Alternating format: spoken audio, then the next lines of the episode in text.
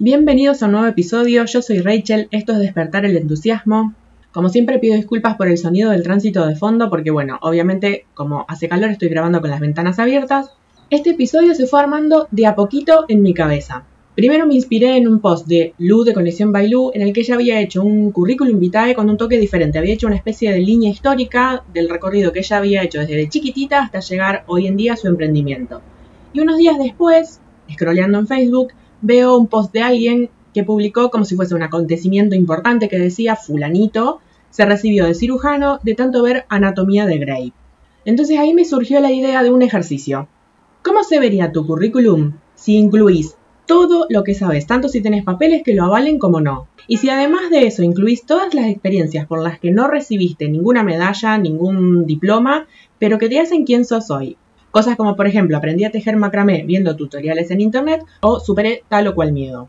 Te invito a que hagas un currículum versión 2.0 con toda esa información y que te fijes cómo queda. Además de esas dos inspiraciones, yo voy haciendo borradores para ir acomodando las ideas de cada episodio. Pero resulta que no son estáticos. Desde que me siento a hacer el primer borrador hasta que me siento a grabar el episodio, van cambiando. Este episodio yo lo tenía supuestamente listo, pero como dije que por un tiempo no iba a grabar episodios, y bueno, sí, acá estoy, lo que pasa que la verdad que extraño mucho grabar podcast, entonces tuve tiempo de ir agregándole varias cositas más, como por ejemplo una frase de Juego de Tronos que me había olvidado por completo y que describe a la perfección el tema que voy a hablar hoy.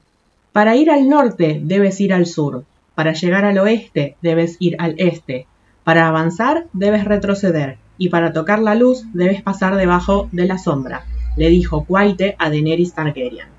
Me gustó esta idea de repensar nuestros currículums porque la verdad que el mío tiene un par de baches temporales y si alguien lo mira para una potencial entrevista de trabajo, puede pensar que en esa época o yo era una vaga o era una inútil y nada más lejos de la realidad. Así que acaba mi historia y las idas y venidas que tuve hasta llegar acá. Durante toda mi escolaridad tuve buenas notas, así que yo daba por sentado que así de bien como me había ido en la escuela, me iba a ir en el mundo laboral. Bueno, ¿qué creen que pasó? Ja, ja, ja, todo lo contrario. Hice un secundario en ciencias naturales y me anoté en la carrera que menos me disgustaba, analista de sistemas. Pero a pesar de eso, mientras lo estaba estudiando, me gustó más de lo que yo esperaba. Hasta que empecé a trabajar de eso. Pero bueno, me estoy adelantando un par de casilleros. Terminé de cursar los tres años, me recibí, pero donde yo lo estudiaba era un, como un instituto chiquitito que dependía de otro más grande en la ciudad de Rosario. Y el de la ciudad de Rosario tenía todas las materias, pero el que yo iba acá en la ciudad de San Lorenzo tenía solo la mitad. Pasó que en el último año de cursado, el Instituto de Rosario se traslada y se une con el de San Lorenzo y ahora tenían todas las materias. Así que las empiezo a cursar, pero claro, como yo ya me había recibido,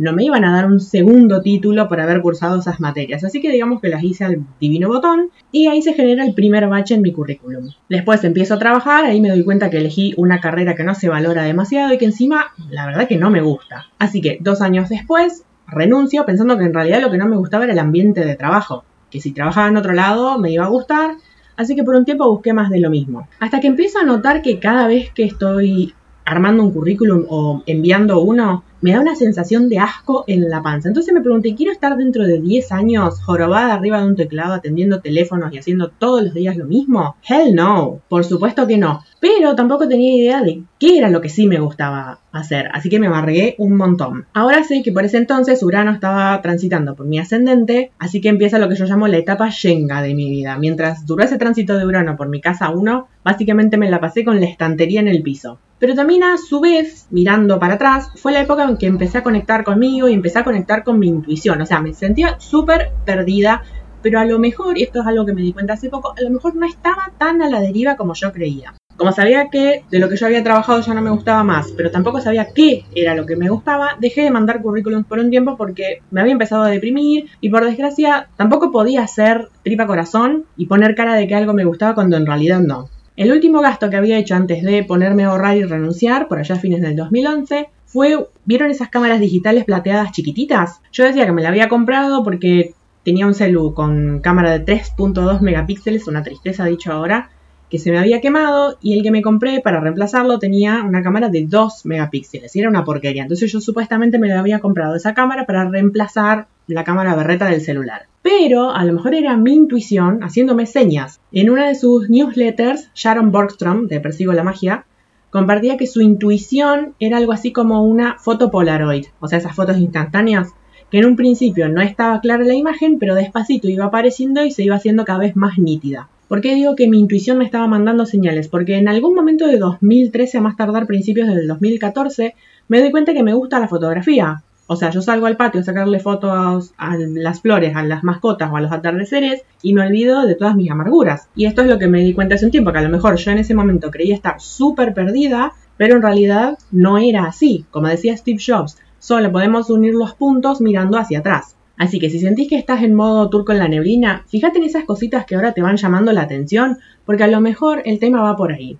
Hace un tiempo leí una frase de Lisa Oliveira que decía, ¿qué pasaría si sentirte perdido no es más que estar dejando de seguir el viejo condicionamiento? Cuando me di cuenta que me gustaba la fotografía me puse re al fin encontré algo que me gusta. Pero, como estaba sin trabajo, no tenía plata para pagarme un curso. Bueno, un año después me regalan la cámara y empiezo a hacer un curso. Por ese entonces también llega mi retorno de Saturno, que todo el mundo dice, uy, qué terrible cuando yo pasé el retorno de Saturno. Yo la verdad que no lo viví tan así. Claro, yo venía cascoteada por el tránsito de Urano, que me había tirado la estantería al piso, pero cuando llegó el pobre Saturno ya no tenía más nada que tirar. Así que no le quedó otra que ponerse a construir. Y por eso fue un tiempo de mucho crecimiento interno para mí. Sí me afectó a nivel salud y esto también es algo que, o sea, la cuarentena fue una caída de fichas total. Yo nací con Saturno en Sagitario, Sagitario está regido por Júpiter, que representa los músculos, y Saturno implica algún tipo de restricción. Y por ese entonces tuve lo que creo que era fibromialgia. Digo creo porque no fui a un médico para que me diagnostique, porque bueno, no coincido con ciertas cosas de la medicina, pero me dolían los músculos desde el dedo gordo del pie hasta el flequillo y no tenía una gota de energía. Unos días antes de cumplir 29 estaba scrolleando en Pinterest y veo un pin que decía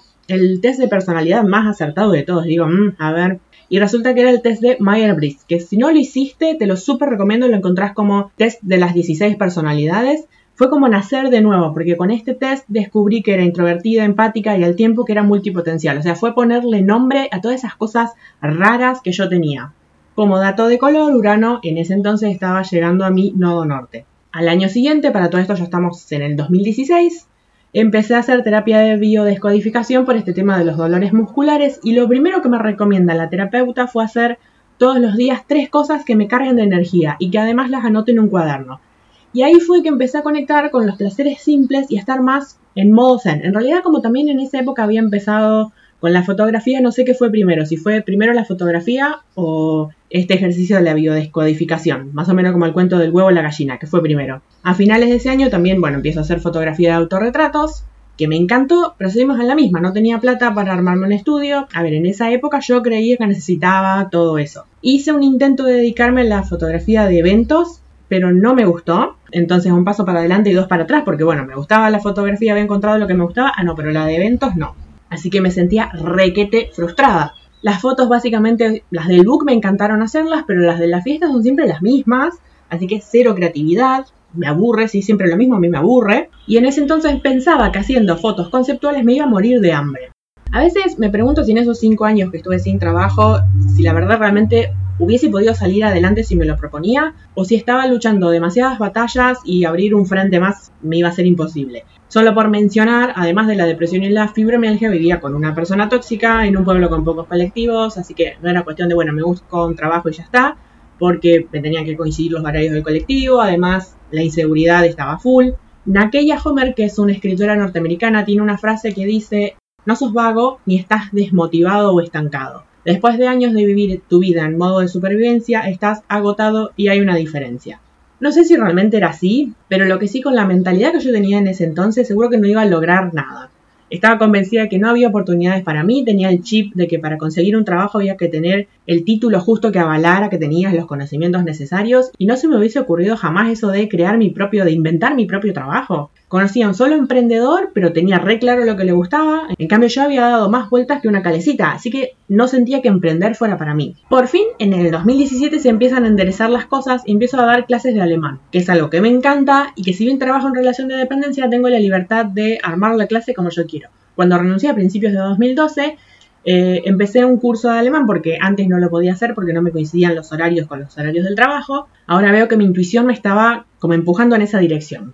Justo ayer terminé de leer el libro Libera tu magia de Elizabeth Gilbert y me hace acordar a su anécdota de cómo escribió el libro La firma de todas las cosas. Un día se le ocurrió hacer un jardín en el fondo de la casa, se puso a investigar de dónde eran originarias cada una de sus plantas y esa investigación la llevó a escribir un libro. Al poco tiempo de empezar a dar clases se me presenta la oportunidad de dar clases particulares en mi casa. Bueno, hice el intento y me aburrió soberanamente, porque a mí me encantan las dinámicas de grupos, pero dar clase a una o dos personas es un embole. Viendo que eso no me gustaba, empecé a averiguar sobre emprendimiento y bueno, a la larga eso me trae al día de hoy.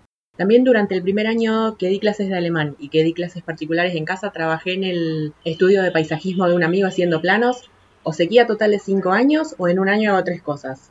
Después del año pasado empecé a estudiar astrología, que es algo que me gusta desde los 8 años y que cuando renuncié lo había empezado a estudiar por mi cuenta y me ayudó un montón en el camino de autoconocimiento. Y lo que no me hubiese imaginado es que mientras dejaba descansar este borrador, en estos últimos días iba a aparecer una vuelta más, porque a ver, ¿qué le hace una mancha más al tigre? La vez pasada se me ocurrió poner en la bio de Instagram que soy profe de alemán. Y por el directo me llegaron consultas de si doy clases particulares. Por lo que pensé, en realidad ya lo había pensado antes, pero me volvió esta idea, que podría armar un curso online. Pero después me puse a pensar que me tendría que ocupar de promocionarlo, ahí ya me agarra la fiaca, y armar algún tipo de espacio donde puedan conectar conmigo y con otros estudiantes para que no se sienta tan robótico e impersonal. Así que bueno, lo voy a dejar ahí marinando. Reflexión final de este episodio para cerrar.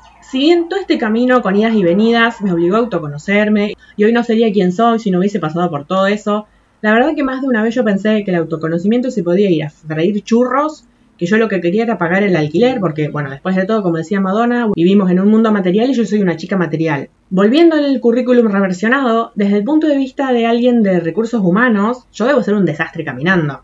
Porque un papel con una lista de títulos y puestos laborales, la verdad que no transmite en absoluto la esencia de una persona. Mi valor no lo determina un par de carillas a cuatro con letras impresas. Así que si vos sentís que también diste o estás dando un montón de vueltas cuando se supone que debería ser todo en línea recta, no te preocupes. Yo creo que nadie hace su camino en una línea recta, al menos no hoy en día. Claro que a mí me hubiese gustado que en lugar de llevarme años, esto me llevara meses, pero de a poquito estoy empezando a ver la Polaroid, como te decía antes, donde antes había un papel en blanco, despacito fueron apareciendo unas manchas y ahora ya casi se puede distinguir de qué se trata la foto. Así que te deseo que vos también puedas ver de qué se trata tu foto instantánea. Lo cual ahora que lo pienso es cómico porque se llama foto instantánea porque no hay que llevarla a la casa de fotos a revelarla, pero lleva casi un minuto hasta que se revele sola. Así que ironías de la vida. Bien, espero que haya hecho algo de sentido este episodio. Como siempre, espero que te haya gustado. Seguimos en contacto a través del Instagram de Despertar el Entusiasmo. Pasa a contarme qué te gustó, qué no te gustó. Si sabes de alguien a quien pueda servirle, recomendáselo. Y nos reencontramos en el próximo episodio.